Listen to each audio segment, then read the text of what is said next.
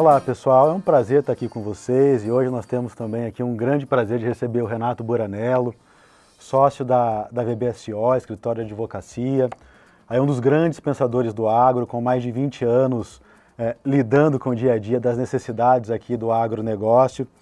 E hoje é, vai emprestar para a gente um pouquinho toda essa experiência dele para discutir é, temas que são super relevantes aqui para a nossa agenda de governança, quando nós pensamos principalmente sob a ótica de, de, de ativos focados no, no, setor do agronegócio, um dos ativos mais importantes a gente sabe que é a terra. Né? E aqui a gente trouxe o, o Renato Buranello aqui para bater um papo conosco sobre isso. E aproveito também para agradecer a presença do nosso colega aqui do banco, Fábio Fante, para ajudar a tocar esse bate-papo com o Renato. Renato, Fante, prazer estar aqui com vocês. Obrigado. Prazer. Obrigado, prazer estar aqui com vocês. É, Buranello, para começar um pouquinho, é, esquentar os nossos motores aqui, do ponto de vista legal, quando a gente fala em aquisição de terras, em investimento em terras, e pensando aqui nos produtores rurais que geralmente sempre estão pensando em crescer, em aumentar a área produzida, sob a sua ótica, a sua experiência, quais você acha que são os principais aspectos do ponto de vista legal a serem considerados ao adquirir uma terra? Quais são os cuidados que o produtor tem que ter ao adquirir uma terra? Sim, claro, é o que você falou, né? Eu acho que esse mercado de terras é um mercado aquecido, né? A gente tem os ciclos agrícolas aí que acompanham valorização dos imóveis e ao mesmo tempo, né, uma preocupação do ponto de vista de regularidade, né? Imóvel rural tem todo um esquema registral, né, e de acompanhamento que deve ser muito bem feito. Não dá para fugir muito, né? Nós temos que fazer uma diligência sobre isso, não dá para passar muito rápido sobre isso, né? E, e, um instrumento que é a vida, que assim, registra a vida do imóvel, é a matrícula do imóvel. Né? Então, ela é o primeiro e talvez mais importante instrumento de verificação. Ali estão todos os registros, todos os atos que ocorreram com aquele imóvel. Então, a gente realmente tem que entrar né, 20 anos nisso e olhar registro a registro. É importante até que se olhe, porque às vezes fala, não, mas eu já tenho um registro muito posterior, mas às vezes é bom você olhar registros anteriores e ver se aquilo não traz um gravame, um ônus futuramente que possa afetar a questão de titularidade ou regularidade da venda. Né? Ah, o CCIR também, né, porque você mostra a questão de regularidade do imóvel, isso é bastante importante acompanha o cadastro né, é, de, de, regularidade também, é muito importante. A, a questão do georreferenciamento hoje ganha enorme importância, a gente sabe da questão de é, regularização fundiária, né, e o quanto isso tem chamado a atenção nossa, operadores de mercado, políticas públicas em cima disso, né, que tem, a, tem principalmente certas regiões, é, a gente tem tomado um cuidado sobre sobreposição, a questão de terras indígenas, tudo isso é muito valoroso. Né? Então é nesse contexto que realmente a gente precisa olhar na parte do imóvel para que a gente não tenha né, surpresas aí dentro dessa negociação. É, e a questão também né, dos titulares, né? quem é o vendedor, né? qual a situação do devedor, pode ter levado alguma execução, execução que afete o imóvel, né? então a questão de gravame de garantia é logo enxergado. Outras questões que possam vir, uma execução, eventual rolamento tal, deve ser checado também do ponto de vista do sujeito titular do imóvel. Então eu acho que é, é, algo de critério, é algo que a gente tem realmente que fazer uma mini diligência, né, para que a gente possa ter um, né, um negócio com segurança, transparência e dentro da cadeia dominial acompanhe né, a regularidade até então. Perfeito, aspecto super importante para no final do dia contribuir para a redução de risco Exatamente. no momento dessas aquisições ah, e não colocar o patrimônio, desculpa a redundância aqui, mas é, em risco também. Em risco uhum. também, exatamente. E o mercado está aquecido nesse sentido, né? Acho que a gente está vendo um volume de operações maiores e, ao mesmo tempo, um cuidado maior nesse sentido. E eu acho que tem que ser assim. Uhum. E, e, aí, acho que aqui, até aproveitando, né, quando a gente fala em cuidado, acho que está bem em pauta né, temas ambientais, né? É, acho que pegando ainda esse gancho aí né, de, de, cuidados e diligências que precisam ser feitas, né, não só em nome é, do pro, antigo proprietário né, da própria terra, mas é, pensando em questões ambientais, assim, né? O que, que seriam esses cuidados, né? Certidões, cuidados que deveriam ser observados é, no momento de uma aquisição, né? Talvez se foi respeitado, se foi aberto, que, como que isso deveria ser observado, né? É, é, é um complemento, talvez, à primeira questão, né?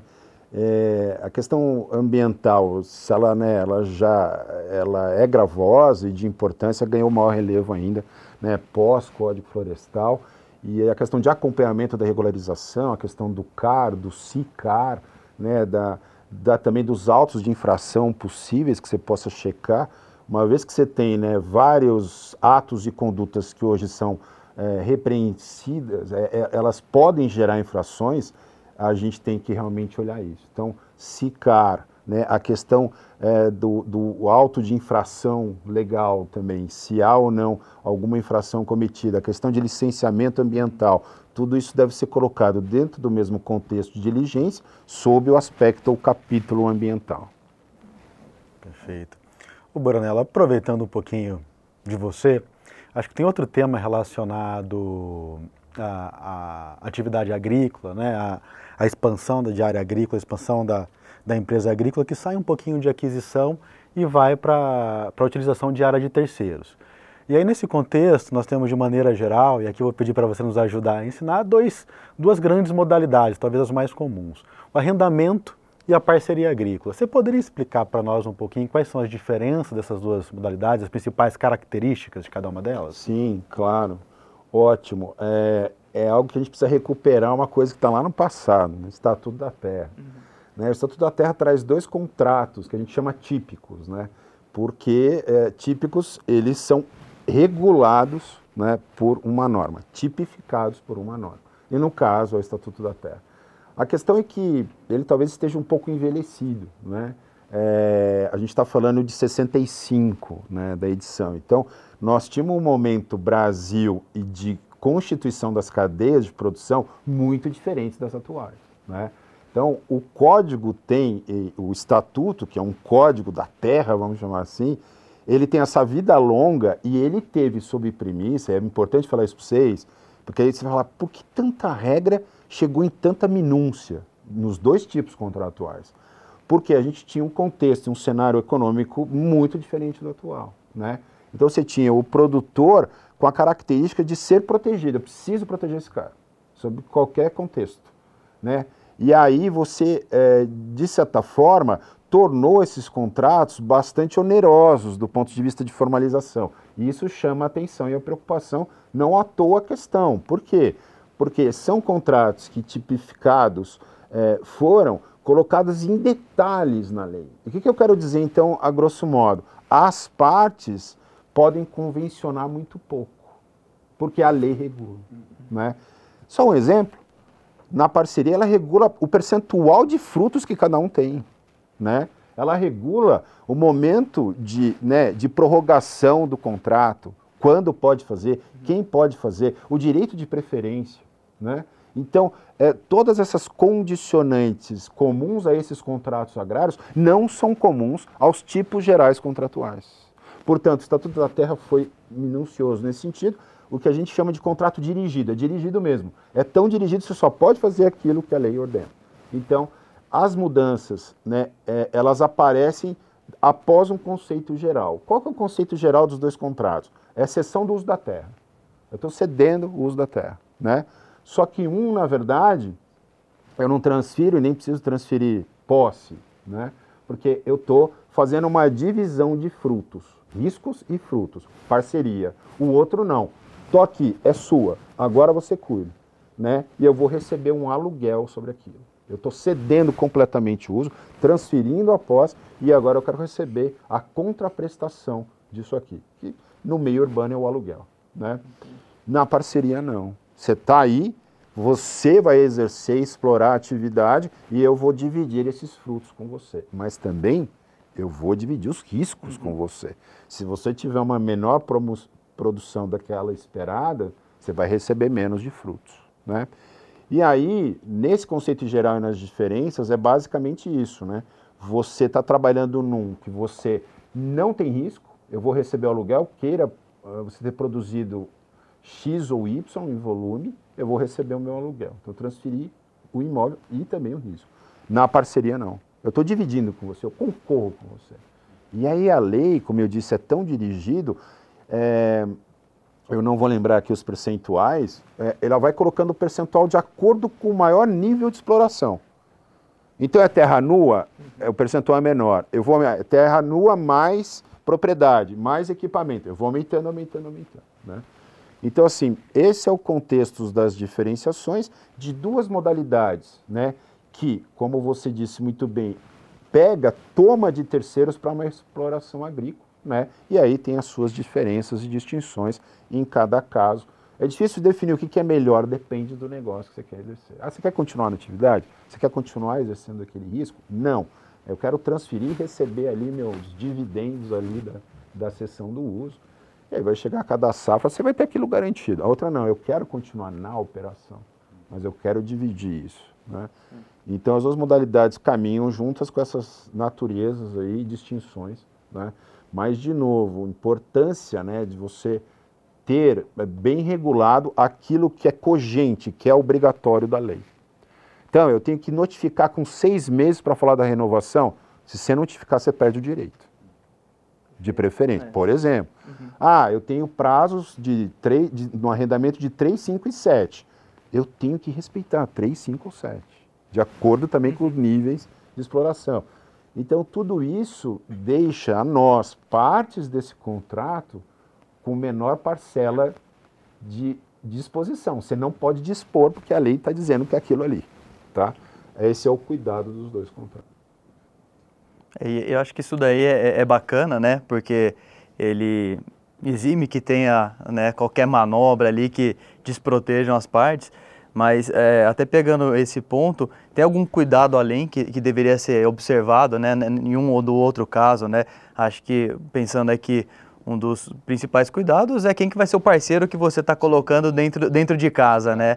É, eventualmente, se aquilo pode te trazer algum, algum risco, é, não sei, pensando até em questão ambiental também, né? Se ele descumpre alguma coisa ali nessa parceria, isso recai sobre o dono da terra, né? Sim. Em um contrato ou em outro, tem alguma forma que que você consiga se eximir mais perante né, o Estatuto da Terra, né? No caso do arrendamento, eu posso recair sobre uh, o, o, arrendatário ou no caso de parceria, não, recai sobre os dois porque eu estou numa parceria? É, não, você já respondeu parte aí. E a questão da responsabilização ambiental, ela tem sido gravosa mesmo. Assim. O que, que é?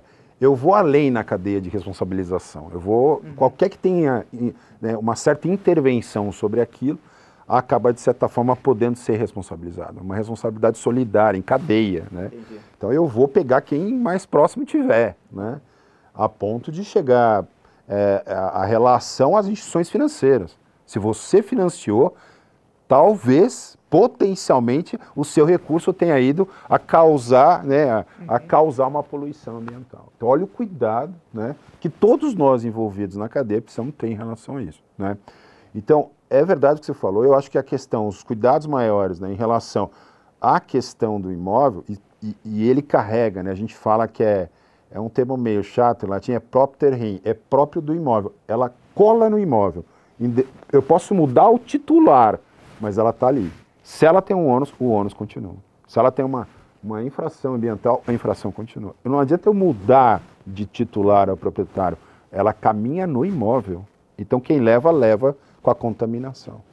E quem causa responde por ela, e, e isso pode ser em cadeia, como eu disse. Então, essa, essa questão é fundamental. A questão sempre fiscal, de regularidade, isso tudo, né, como eu disse, também na auditoria é importante, porque você pode, eventualmente, busca, alguém buscar uma, né, e a própria Receita buscar uma sucessão na responsabilidade é, tributária fiscal também. Né? Perfeito, Boranella.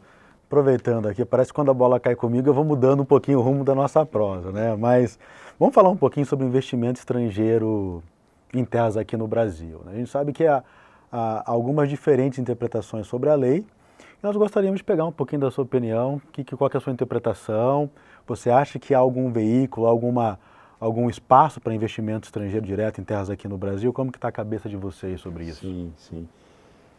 Essa pergunta é ótima, né? Porque assim, ela tem gerado uma enorme insegurança no contexto geral, né? Ao mesmo tempo a gente fala, poxa, uh, o, o volume de negócios de aquisição imobiliária rural aumenta, tem um potencial gigantesco, né? A gente entende que esse recurso é importante para o país, né? A gente sempre trabalhou com cadeias alavancadas e nunca foi xenófobo, né? A gente nunca foi contrário uhum. quando se fala de produção. Está aí a, as trades internacionais, bancos internacionais, agentes né, de toda sorte de fora do país que contribuem pra, muito para a formação dessas cadeias agroindustriais.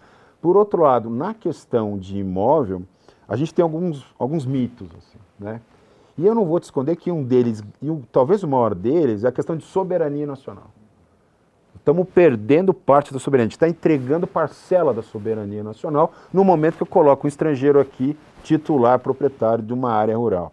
Eu não vejo assim. Né? Você, quando faz isso, você não está exportando uma porção de terra dentro do avião e indo embora. Ao contrário, aquele que exercente daquela atividade rural, ele está sob a égide de toda a legislação nacional.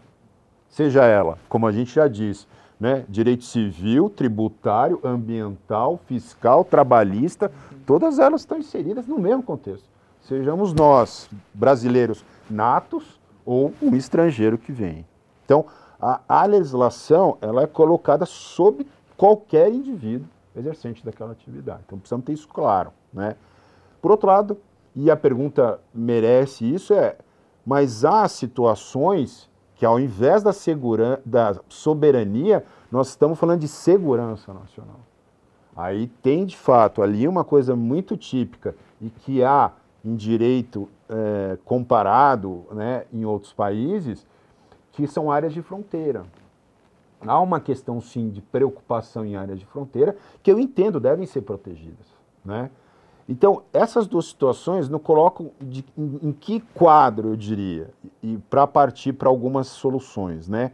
Coloca num quadro, sim, de que deve haver uma legislação. A gente pode estudar, escrever sobre isso, dentro do INSPE a gente fez artigos próprios, específicos sobre isso. Então, assim, há necessidade de uma regulamentação. Os países lá fora fazem essa regulamentação, países que têm um potencial agrícola como o nosso, sim, claro que tem. Uma rápida investigação você vai chegar. Isso não é alheio a uma regulamentação própria. Todos os grandes países produtores agrícolas têm. A questão é que nível de barra eu vou colocar. A barra que está aí, ela é muito distante da realidade hoje atual. É uma lei de 71, com parecer é, de, é, número 10 da Advocacia Geral da União, que é extremamente restritiva. Então eu acho, e limitação em módulos, em, em quantidade de áreas de volume, muito baixo para uma atividade organizada profissional agrícola. Então, assim, vai limitar a ponto de deixar de ser interessante qualquer investimento nesse sentido. Aí, o que temos então?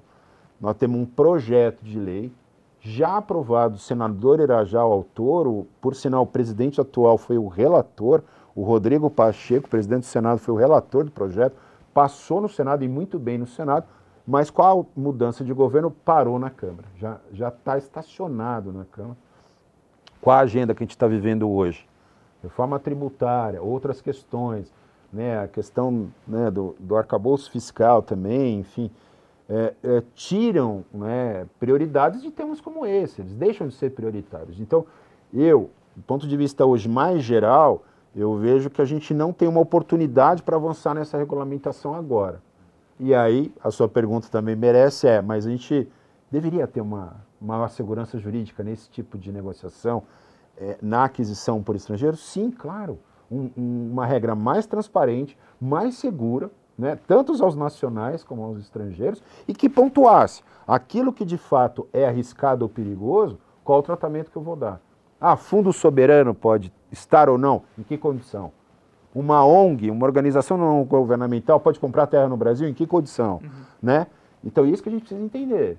E eu acho que a regulamentação atual ela está distante ao mesmo tempo. O projeto, por mais que possa merecer retoques, e olha, projeto de lei normalmente tem que ter retoques. Né? Nada nasce perfeito e vai ser aprovado no parlamento do jeito que começou. As discussões geram isso, alterações constantes. Então, o que, que eu vejo? Precisa realmente essa legislação ser mais atualizada, né? não, é não é ser permissiva, mas é regulamentar hipóteses possíveis. Né? E quais os controles, né? qual é a forma de monitoramento que a gente vai colocar sobre isso. Então, né, sou totalmente favorável à regulamentação, mas que ela seja equilibrada, traga maior segurança para a gente poder trazer esse investimento que é extremamente querido para o país, né? E, e às vezes a gente está deixando isso passar. E até para outros é, locais é, e que a gente vai perder isso, né? E pode ser sem volta. Acho que é, é, acho que é isso e acho que você já respondeu até a outra pergunta que e é muito nessa linha, né, de quanto que uma, uma, né, uma lei bem né, definida, conforme o Estatuto da Terra tem, você comentou, isso aqui poderia trazer de investimentos para o Brasil, né? Trazer de novos negócios, a segurança jurídica, né? Ter essa segurança do investimento, acho que é um, é um ponto que dá conforto, né? Tanto para nós brasileiros quanto para quem vem de fora também investir, né? É, e aí acho que já indo para um outro ponto aqui, né? Falando até mudando um pouco o tópico, agora eu vou pegar a bola para o meu lado de mudar tópico aqui, Velote. É, a gente olha muito também a questão de sucessão. Né? É um ponto que é, os nossos clientes, produtores rurais, é, sempre nos abordam, né? Como é que a gente faz, como é que a gente trata esse assunto é, de sucessão, né? Principalmente em transferência de patrimônio, né? Seja através aqui, né, do, do falecimento do patriarca, né? Seja através até de uma cisão do grupo, né? Bem definido. É, a gente trouxe isso daqui, né? Como é que você acha que hoje o produtor precisaria, ele deveria se organizar? pensando nesse ponto aqui de sucessão, né? É um negócio que a gente sabe que é difícil de ser discutido, né? Às vezes até dentro da própria família, mas que parece ser muito importante, até para não travar futuros negócios ali, às vezes empréstimos que de dependam ali, né, de uma uh, organização dessa sucessão, de um espólio que fica travado às vezes, né? Como é que você vê isso daí, né? Como que eles deveriam encarar essa situação é, hoje? Não, ótima pergunta. Eu acho que tem tudo a ver com o contexto aqui desde o início, né? Eu acho que se tivesse uma palavra para resumir tudo é governança mesmo, né? Uhum. Do ponto de vista de segurança, transparência nos negócios, ambiente de negócios, né? E eu acho que pelo que eu acompanho e estudo, por exemplo, outro dia eu peguei um, um estudo de uma das grandes auditorias aí, de um, uma das grandes Big Four aí, e aí é, se vê que quem dá tratamento de fato, né, é, de maior transparência, ou ligado à pejotização ainda é muito baixo no Brasil quando se fala de atividade rural. Ainda é muito baixo. Então o que, que eu vejo? Há um esforço grande nesse sentido, né, de tentar levar isso, e cada vez mais eu tenho, tendo a dizer sim, o produtor está preocupado com isso, ele está envelhecendo, o filho foi fazer medicina, a filha foi para arquitetura, ele quer dar a destinação, muitas vezes quer continuar na atividade, né? mas tem a sorte da vida de cada um que segue e às vezes nem sempre ligado à atividade no campo diretamente, como exploração é, final. Então isso, né, tem alguns aspectos que, é, olhado antecipado, e todos nós somos falíveis, vamos morrer um dia, é encarar de frente, primeira questão. Uhum. Não anda de lado com essa questão, não deixa acontecer. Tem um dado, e é juridicamente possível, né, antecipação da herança, você pode antecipar isso da regulamentação a isso antes do evento morte. Né? A outra questão também, do ponto de vista né, de, de, de terras, do fundo, vamos chamar assim, né, o estabelecimento rural, como chamam, e você deu o gancho disso também, dos instrumentos ligados a formas de exploração, há fundo de investimento para isso. Né? A gente tem o Fiagro como uma opção interessante, né? os fundos imobiliários em geral, e agora na caracterização conjunta do FIAGRO, que entre as três modalidades, direitos creditórios, participação né, e, e, a, e aquisição de imóveis. Né? Então, será que aquele que tem dentro dessa linha sucessória né, o interesse de permanecer ligado, né, mas ao mesmo tempo não necessariamente diretamente, mas sim é, aproveitar dos frutos, dos dividendos disso, possa ser amanhã um cotista de um fundo que tem os imóveis adquiridos né, nesse, nesse contexto de governança diferente através de um fundo de investimento. Então, assim, é, eu, eu até eu chamaria, eu faço um chamamento geral, eu acho que o elo produção precisa dar espaço. Né? Ele vai ter mais acesso a linhas de financiamento, ele vai dar maior governança e transparência à sua atividade rural e ele vai organizar eventualmente uma atividade que poderia ser cíclica e ao mesmo tempo perigosa em matar ou, né, ou manter um ciclo numa coisa perene de longo prazo com uma maior governança é, que traria aos agentes que com ele é, negociam né, uma, uma maior segurança e transparência.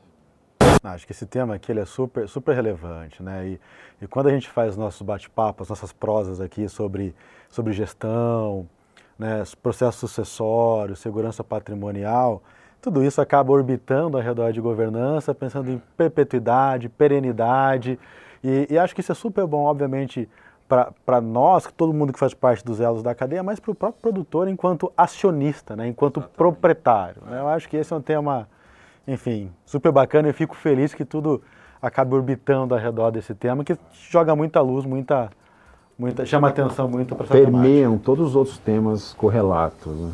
Perfeito. Branello, infelizmente está chegando aqui o nosso o fim do nosso bate-papo. Acho que a gente teria teria temas aqui para explorar por muito mais tempo aqui. É, e gostaria de agradecê-lo aqui pelo seu tempo, né? a gente sabe da sua agenda aqui, das suas, suas atribuições aqui, super, super complicado. Então, agradecer aqui é, toda a contribuição que você tem dado pelo agro e, e agora especialmente aqui nessa, nessa contribuição aqui para a nossa Academia da Governança, para trazer cada vez mais é, essa discussão, jogar novamente mais luz para esse tema que a gente acha que é essencial para que nós consigamos seguir pavimentando um caminho de cada vez mais sucesso para o nosso agronegócio. Obrigado, Buranello. Eu quem tenho que agradecer, de verdade, prazer estar aqui com vocês, bater esse papo aí. É, acho sim que a gente tem esse dever, eu acho a academia uma ideia sensacional, sim, me sinto em casa aqui, acho que a gente tem o dever de difundir conhecimento, levar isso cada vez mais. E é um prazer, gente. Há um momento que vocês quiserem me chamar para outros temas que eu possa colaborar, que eu saiba, eu estou à disposição. É, nós temos uma esteira larga ainda né, para avançar. E cabe a todos nós, né, integrantes da cadeia, contribuir com um pouquinho. Perfeito. Obrigado, obrigado, Sim, obrigado, obrigado, obrigado, pela vez. presença. Obrigado. Obrigado, pessoal. Até Valeu, uma próxima. Obrigado.